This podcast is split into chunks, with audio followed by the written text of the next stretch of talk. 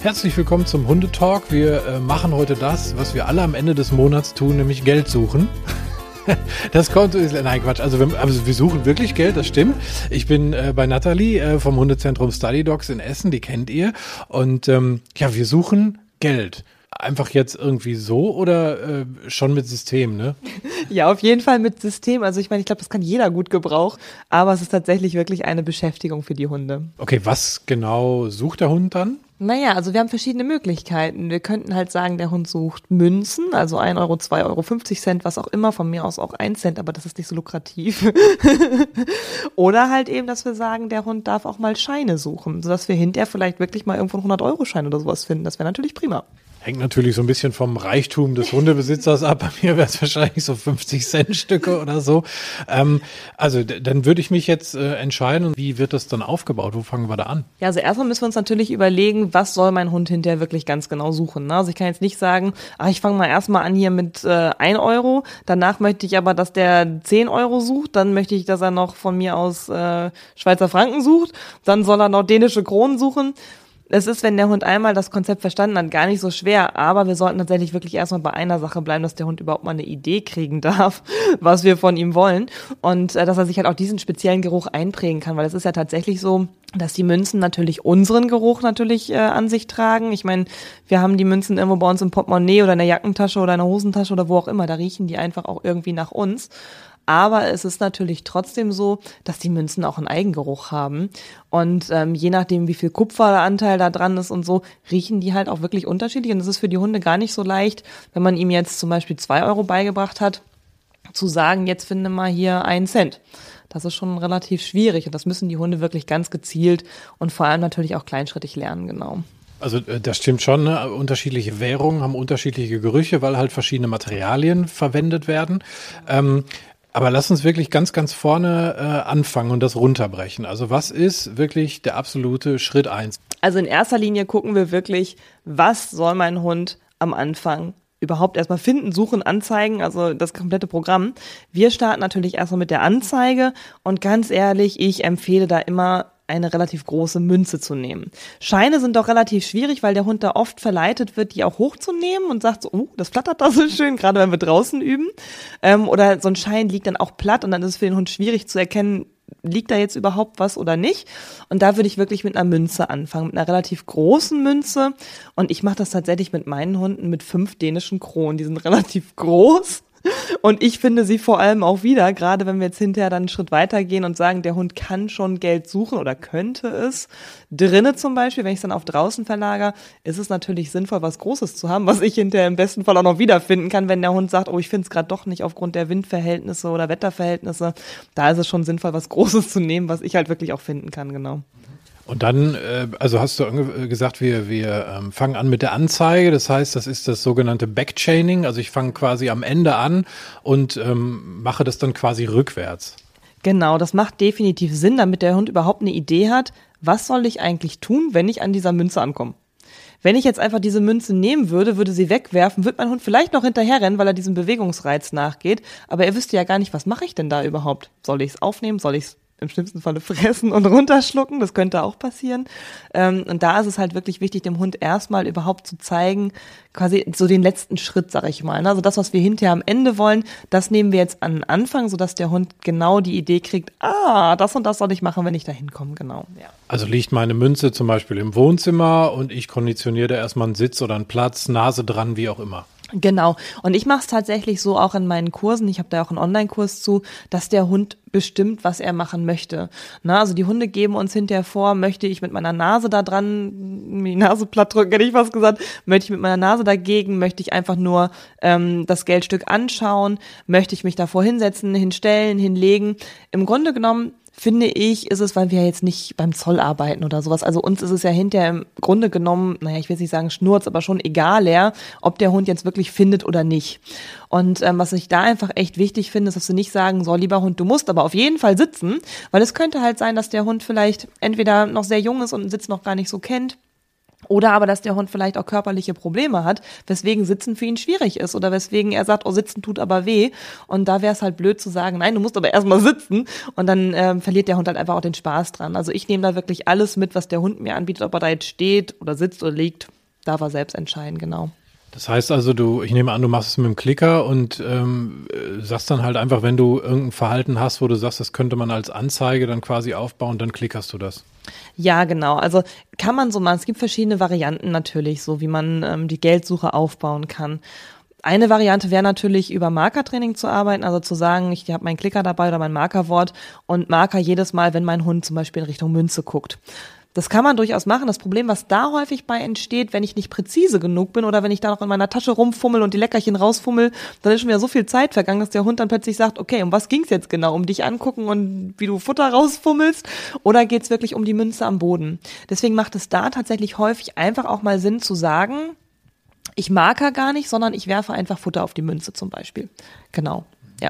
Und die Münze wird dadurch dann halt natürlich auch nochmal ein Stück weit interessanter, wird zum Objekt der Begierde. Wie geht's dann weiter? Genau, also die nächsten Schritte sind dann wirklich, dass wir gucken, dass der Hund auch unter Ablenkung schon mal das Ganze anzeigen kann. Also dass die Münze da liegt.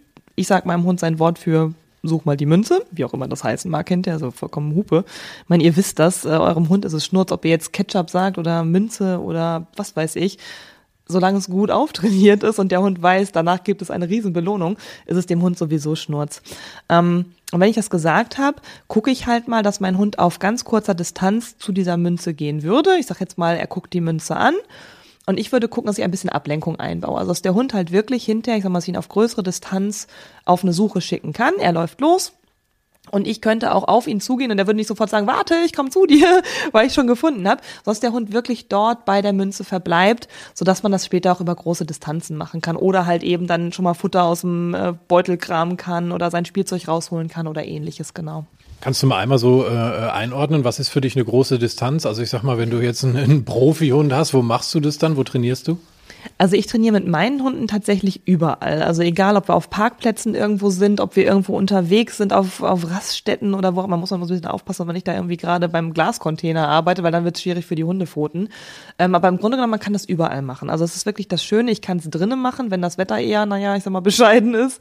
Ähm, ich kann es vor allem aber auch machen, das ist mir immer sehr, sehr wichtig, weil der Kentucky jetzt auch wieder sich die Pfote verletzt hatte dass man es auch machen kann mit einem Hund, der halt gerade sich nicht so viel bewegen kann. Ne? Aber wenn ich natürlich hinter einen Hund habe, der das, na ich sag jetzt mal schon einige Zeit macht und auch sicher dabei ist. Also dass ich weiß, der kann sicher auf, ich sag mal, einem Quadrat von vier mal vier Meter findet er sicher seine Münze. Dann kann ich natürlich die Distanz mal etwas größer machen und kann hinterher wirklich über Strecken von, naja, Kilometern rein theoretisch den Hund suchen lassen.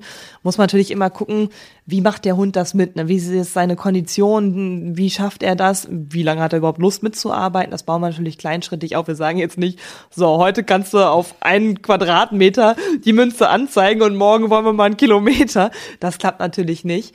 Ähm, sondern wir gucken da wirklich ganz gezielt, dass wir dem Hund kleinschrittig sagen, guck mal, du kannst äh, ein Quadratmeter, du kannst aber dann auch fünf Quadratmeter, du kannst mehr, sodass der Hund wirklich kleinschrittig lernt, ach so, das geht auch über große Distanz und nicht so, äh, die Münze liegt immer irgendwo bei meinem Menschen. Und ähm, also mit meinen mache ich es wirklich auf ganz große Distanz und ganz große Distanz wäre jetzt für mich so ein Feld wie ich sag mal 20 mal 30 Meter sowas. Und das ist schon relativ ordentlich. Ähm, mehr müssen die tatsächlich für mich gar nicht machen, weil ich immer gerne noch überblicke, was mein Hund tut. Und ich habe ihn auch gerne dabei, gerade wenn ich irgendwo in einer Raststätte oder sowas bin an der Leine. Und da möchte ich nicht, dass sie ewig weit, äh, naja, abdriften, sage ich mal, sondern dass sie schon in einem gewissen Bereich suchen. Und ich könnte den Bereich natürlich noch ausweiten, indem ich einfach hinterhergehe und dem Hund signalisiere, guck mal, es könnte auch da noch weitergehen. Das heißt, du schmeißt dann im Prinzip irgendwie eine Münze in den Garten, ganz platt gesagt. Genau, also entweder schmeiß ich eine Münze in den Garten oder aber ich beauftrage mal jemanden, der einfach mal irgendwo eine Münze fallen lässt und ich weiß halt auch nicht, wo die ist. Ne, das ist ja so das Spannende. Ähm, deine Hörer kennen das ja auch schon vom Mantrail mit dem Double Blind und so ähnlich ist das ja, wenn ich nicht mal mehr weiß, wo die Münze ist, kann ich meinem Hund auch nicht helfen. Und daran sehe ich ja aber erst richtig, hat der Hund überhaupt verstanden, was er da tun soll oder reagiert er eigentlich nur auf das, was ich ihm zeige? Ist in doppelter Hinsicht spannend. Einmal, was du ansprichst, ist Double Blind, also dass du halt nicht weißt, äh, wo die Münze ist und da eben dadurch nicht körpersprachlich irgendwelche Hinweise geben kannst. Aber halt auch, dass wir, was wir eingangs schon mal hatten, ähm, Stichwort Geruch. Das heißt, dein Geruch ist dann äh, gar nicht oder nur vielleicht ganz, ganz minimal an dieser Münze. Der Hauptgeruch stammt von der Person, die du beauftragt hast. Also das heißt, der Hund muss sich dann wirklich auf den, auf den Münzgeruch konzentrieren. Genau, und das, was ich dabei immer wichtig finde, das mache ich jetzt, also jetzt in dem Kurs machen wir es nicht, da ist es im Grunde genommen eigentlich, ich will nicht sagen egal, aber da reicht es, wenn der Hund den Geruch des Menschen plus Münze finden kann. Ne? Ähm, in dem Moment, wo ich aber sage, nö, ich möchte aber einfach mal wissen, könnte mein Hund auch Geld von anderen Personen finden, macht es natürlich Sinn, dass ich im Training auch einfach mal eine fremde Person bitte könntest du mal die Münze anfassen, die ich nach Möglichkeit vorher nicht irgendwie in der Hand hatte, ähm, und könntest du die einfach mal irgendwo hinlegen, um zu schauen, weiß mein Hund, dass der Münzgeruch gemeint ist oder denkt mein Hund eigentlich, es liegt eher an meinem Geruch? Das könnte natürlich auch passieren, genau.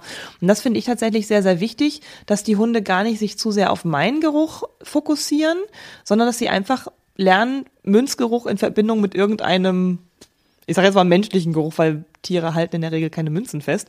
Ähm, aber man könnte es tatsächlich so machen, dass man wirklich auch mal sagt, hier pass auf, ähm, Person XY, lass mal irgendwo einfach was fallen oder ich sag mal, die Münze war vorher irgendwie in einer Ledergeldbörse, dann ist ja ein bisschen Ledergeruch logischerweise auch dran, ähm, dass der Hund halt wirklich diese verschiedenen Aspekte lernt und nicht nur Münze in Geruch mit Frauchen zum Beispiel, genau. Also halten wir fest, es ist im, im Grunde genommen für die, ich sag mal, für die Auslastung relativ egal, welcher menschliche Geruch, also ob es jetzt dein Geruch ist oder mein Geruch, wenn ich es mit Slash mache oder so. Aber wenn man natürlich dann so ein bisschen tiefer in die Materie einsteigen will, ein bisschen rumexperimentieren will, dann ist es natürlich super spannend mal zu sagen hier, äh, dass mal jemand anders ähm, die, die äh, Münze halt eben anfasst.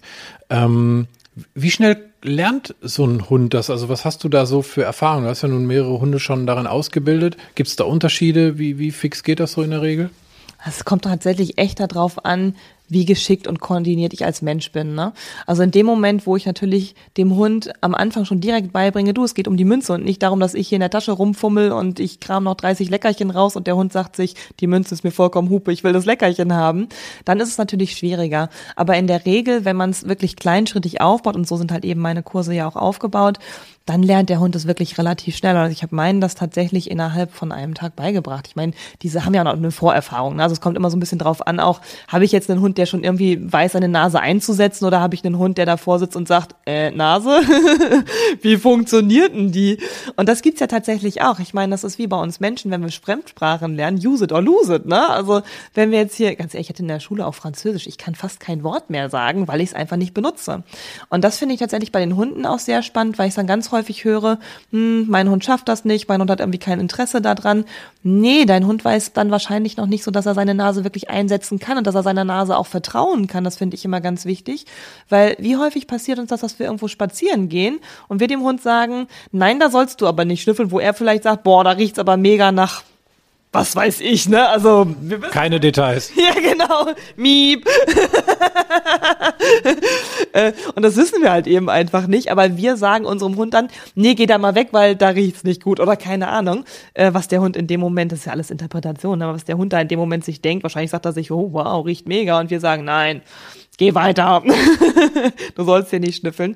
Und das finde ich tatsächlich ein sehr, sehr wichtiger Punkt, dass wir natürlich auch die Hundenase trainieren können, indem wir einfach auf dem Spaziergang sagen, du darfst hier mal schnüffeln. Also bitte sehr, es ist dein Spaziergang und nicht meiner. Liest du hier deinen Social Media und guck mal, wer dir gerade eine Nachricht geschickt hat oder was weiß ich, ähm, als dass wir immer sagen, nee, mein Hund soll aber nicht schnüffeln, mein Hund soll das nicht, mein Hund soll das nicht. Das ist irgendwie so ein bisschen gemein, finde ich, weil unsere Hunde haben ja eh schon sehr viel naja, Regeln, an die sie sich halten müssen in unserem Alltag und die können ja eh nicht den ganzen Tag rumschnüffeln oder rumliegen oder rumschlafen, so wie sie es eigentlich tun würden. Und äh, da finde ich es einfach wichtig, wenn wir mit dem Hund eine Auslastung über Nasenarbeit machen wollen, dass wir halt dem Hund auch die Chance geben, die Nase wirklich einmal zu nutzen. Und es ist tatsächlich wirklich bei uns in einem Kurs so gewesen, ähm, gerade auch beim Geldspürhund, dass da ein Hund wirklich einen 10-Euro-Schein gefunden hat. Also Herrchen war mit dem Hund spazieren, der Hund auf einmal so äh, eingefroren, da ist ein Geldschein. Und Herrchen so, ach cool, der hat aber eben 10 Euro gefunden. Natürlich nicht mehr leider, aber hey, 10 Euro sind 10 Euro. Und das war halt schon echt ziemlich cool, dass es halt eben einfach in der Praxis dann auch funktioniert, genau. Seitdem gehen die beiden jeden Tag zehn Stunden spazieren. ja, genau, und suchen überall die Felder. Ab liegt hier irgendwo noch was richtig? ja, aber du hast was Wichtiges angesprochen, nämlich Fairness. Also ne, einfach den, den Hund die Nase einsetzen zu lassen. Ähm, das bringt mich nochmal ganz kurz zurück auf eine Geschichte. Eben der Anfang war, wir legen eine Münze irgendwo ins Wohnzimmer, also relativ reizarme Umgebung. Und dann machen wir das halt auch schrittweise. Also äh, ich würde es nur nochmal gerne klarstellen. Also es ist nicht jetzt so, ah, jetzt hat er dreimal im Wohnzimmer die Münze angezeigt, jetzt schmeißen wir das Ding 50 Meter in den Wald. nee, genau, absolut richtig wichtig. Also wir fangen wirklich in einer reizarmen Umgebung an, dass der Hund überhaupt eine Chance hat zu verstehen, was soll ich eigentlich tun. Wenn ich das jetzt in den Kursen mache, ist es natürlich so, dass da auch andere Teilnehmer anwesend sind und dann ist das schon eine Ablenkung für den Hund. Also da ist es oftmals schon schwierig und da finde ich es einfach auch wichtig und fair und das sage ich auch immer in meinen Kursen, dass es da nicht schlimm ist, wenn der Hund nicht direkt die Münze anzeigt. Ganz ehrlich, wenn da jetzt fünf andere Hunde um ihn rum sind und er sagt, oh wow, andere Hunde, dann kann der sich nicht auf so eine blöde Münze fokussieren, wird sich auch sagen, warum jetzt soll ich das machen? Ähm, und da finde ich es einfach wichtig, dass wir uns bewusst darüber sind, dass wir sagen, okay, ich trainiere es halt einfach zu Hause, dass der Hund eine gute Chance hat, wo auch jetzt nicht äh, zwischendurch noch DHL klingelt, wo dann das Telefon geht und ich eigentlich eh gestresst bin, dass ich mir wirklich mal, und ganz ehrlich, da reichen fünf Minuten, dass ich mir einen Timer stelle auf fünf Minuten und sage, so, fünf Minuten Werbepause. Ach nee, guckt überhaupt noch irgendwer Fernsehen mit Werbung. Ich glaube, das hatten wir in der letzten Folge auch schon mal irgendwie, ne? Es wird alles gestreamt. Also wir drücken einfach mal auf Pause bei Netflix und ja, Co. Genau. Wir gucken jetzt nicht zehn Folgen hintereinander, sondern drücken einfach mal auf Pause, wenn der Abspann, Abspann da ist. Ähm, aber das ist halt eben wichtig, dass wir sagen, okay, ich nehme mir jetzt von mir aus auch nur eine Minute oder zwei und trainiere intensiv mit meinem Hund, ohne dass da jetzt irgendwer was von mir will, ohne dass ich da jetzt in Zeitdruck bin, ohne dass ich gestresst bin, sodass der Hund es wirklich vernünftig lernen kann, ja. Und wenn wir dann äh, jetzt zum Beispiel, also wenn ich jetzt sage, ich fange mit, mit einer 2-Euro-Münze an, was ja die größte deutsche ist, nicht jeder hat irgendwelche dänischen Geschichten gerade mal zu Hause rumfliegen. kaum noch einer 5 Mark. Das ist komisch irgendwie, oder?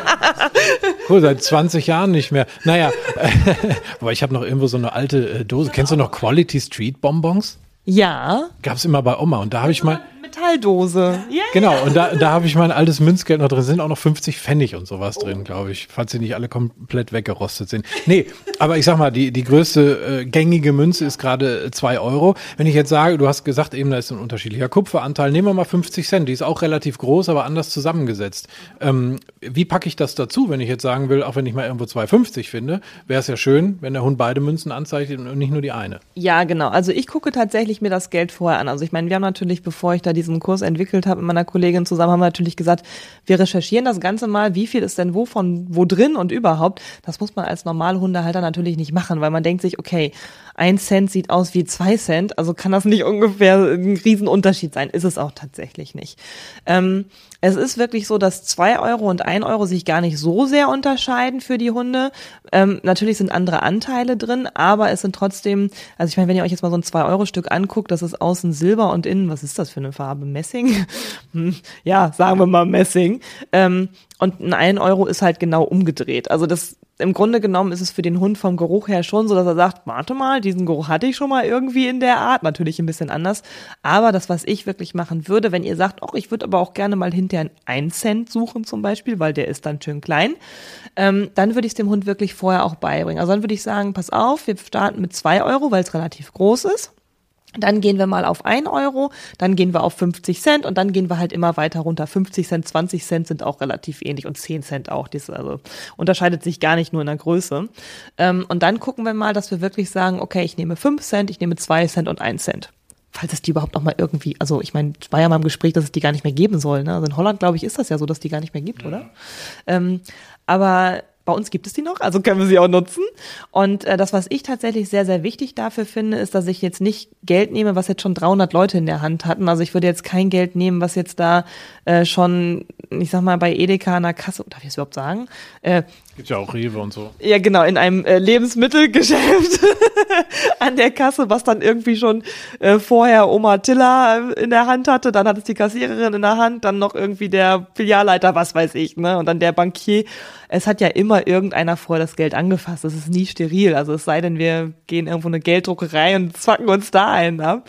Ähm, da wir das meistens nicht können, arbeiten wir halt mit Geld, wo eh schon ein bisschen Geruch dran ist. Aber trotzdem würde ich das Geld immer so ein bisschen auslüften lassen, sodass da jetzt nicht äh, schon 300 Gerüche dran sind und der Hund sagt, okay, welchen von den 300 möchtest du jetzt eigentlich?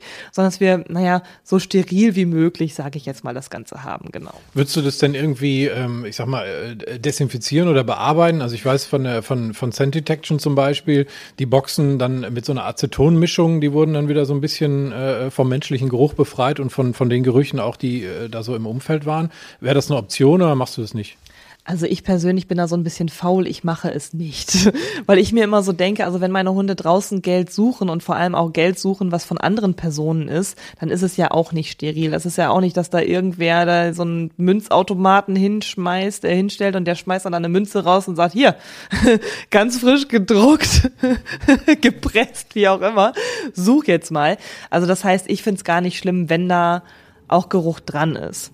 Das, was ich tatsächlich immer mache, wenn ich, ähm, bevor ich mit meinen Hunden trainiere, ist, dass ich es ein bisschen auslüften lasse. Ich sage, okay, ich lasse es auslüften. Das, was natürlich auch geht, das hat sich bei ähm, verschiedenen anderen Gerüchen auch gezeigt, wo sie auch zum Beispiel beim Zoll mitarbeiten, ist, dass man es abkocht. Also, dass man sagt, hier, ich schmeiß die Münze in einen Topf heißes Wasser, dann blubbert das so lustig vor sich hin, dann habe ich so eine Münzsuppe, sage ich jetzt mal. Das geht mit Geldschein halt auch schlecht, ne? Das ist so ein bisschen, naja, weiß ich nicht, ob der Geldschein das so überlebt.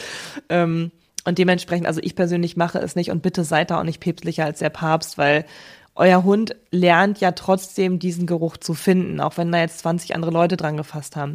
Was ich halt immer wichtig finde, ist, dass nicht in einer Einheit da 30 Leute die Münze angefasst haben und dann, ach, jetzt such mal da und such mal da und der Hund sagt sich, okay, eigentlich kenne ich Münze in Verbindung mit deinem Geruch, aber jetzt ist da was anderes dran. Stimmt das jetzt noch oder stimmt das nicht? Und da verwirren wir unsere Hunde tatsächlich auch sehr schnell, ja. Sind wir wieder beim Stichwort Fairness so ein bisschen, ne? Äh, gibt's, äh, würdest du sagen, gibt es einen großen Unterschied jetzt außer vielleicht die Sichtbarkeit ähm, bei einem Schein? Aber die, also den könnte ich ja zum Beispiel auch gut verstecken. Aber jetzt geruchlich oder vom, vom Training her?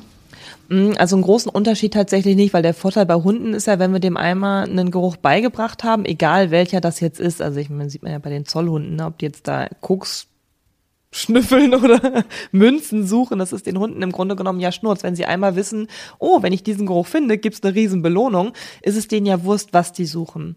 Ähm, ich persönlich bin tatsächlich kein Freund davon zu sagen, ich mache jetzt 30 Sachen parallel. Weil das finde ich immer schwierig, ne? Weil dann müsste ich rein theoretisch, also ich mache das so, dass ich für Scheine auch ein anderes Signal habe als für Münzen zum Beispiel. Weil ich finde es immer ein bisschen fairer wenn ich dem Hund nicht sage, so, jetzt hier ist dein Signal für Münze und der sagt sich, ich finde aber gar keine Münze und dann sucht er so einen dosseligen ollen Schein da. Also ich finde es halt echt wichtig, dass die Hunde gut vorbereitet werden, ne? dass sie da nicht äh, wirklich hinter eine Münze suchen, weil sie halt das Signal für Münze gekriegt haben und ich will aber einen Schein und ich weiß halt nie so genau, was verknüpft der Hund jetzt wirklich in dem Moment. Ne? Also was, was sucht der Hund da jetzt wirklich und wie viel äh, mehr Geruch naja, strahlt eine Münze aus als ein Schein. Das wissen wir ja alles gar nicht, ganz ehrlich. Also ich habe noch nie dran geschnüffelt. Ich weiß es nicht. Wir können es auch gar nicht riechen, weil wir nicht so fein riechen können wie die Hunde.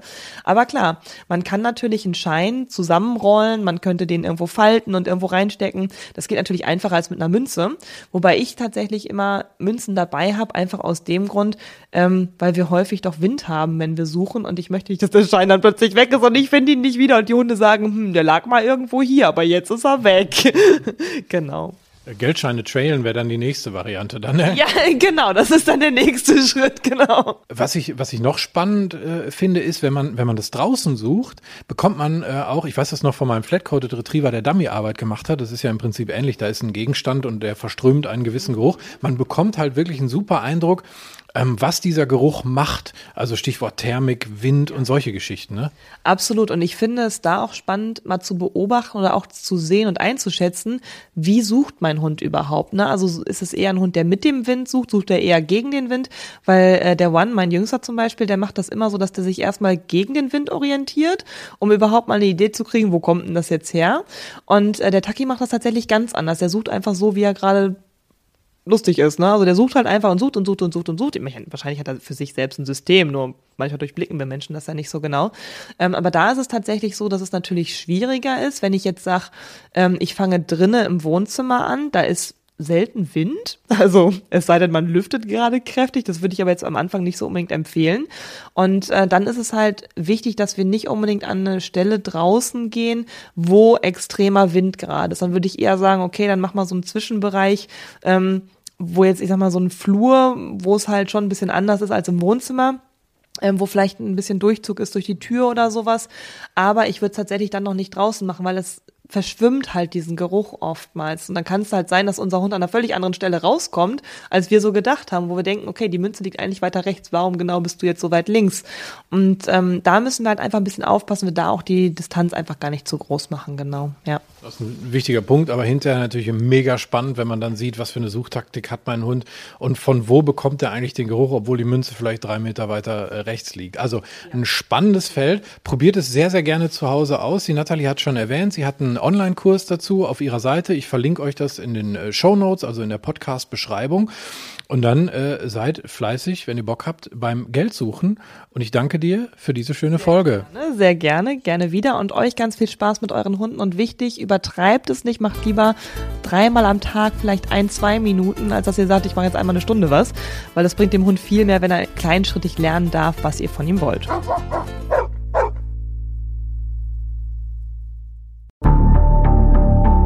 Lange kann ein Mörder sein dunkles Geheimnis bewahren? Wann bekommen die Angehörigen Gewissheit und die Opfer Gerechtigkeit? Jedes Jahr werden bei der Polizei rund 100.000 Menschen als vermisst gemeldet. Drei Prozent davon, also 3000 Menschen, bleiben länger als ein Jahr verschwunden. Einige werden nie wieder gesehen. Seit gut drei Jahren arbeitet die Polizei in NRW mit sogenannten Cold Case Units. Das sind Abteilungen, die wirklich nur damit beschäftigt sind, Mordfälle zu bearbeiten, die teilweise seit Jahrzehnten ungeklärt sind. Ich bin Mike Mattis, Radioredakteur und News Anchor und ich spreche mit Ermittlern über diese Fälle. In meinem Podcast Licht ins Dunkel, Cold Cases und ungeklärte Vermisstenfälle von hier beleuchten wir gemeinsam mit Profilern, Staatsanwälten und Mordermittlern Cold Cases und ungeklärte Vermisstenfälle aus ganz Deutschland.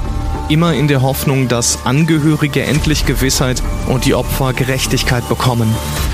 Licht ins Dunkel. Cold Cases und ungeklärte Vermisstenfälle von hier. Eine Produktion von Mike Mattis und der Podcastfabrik.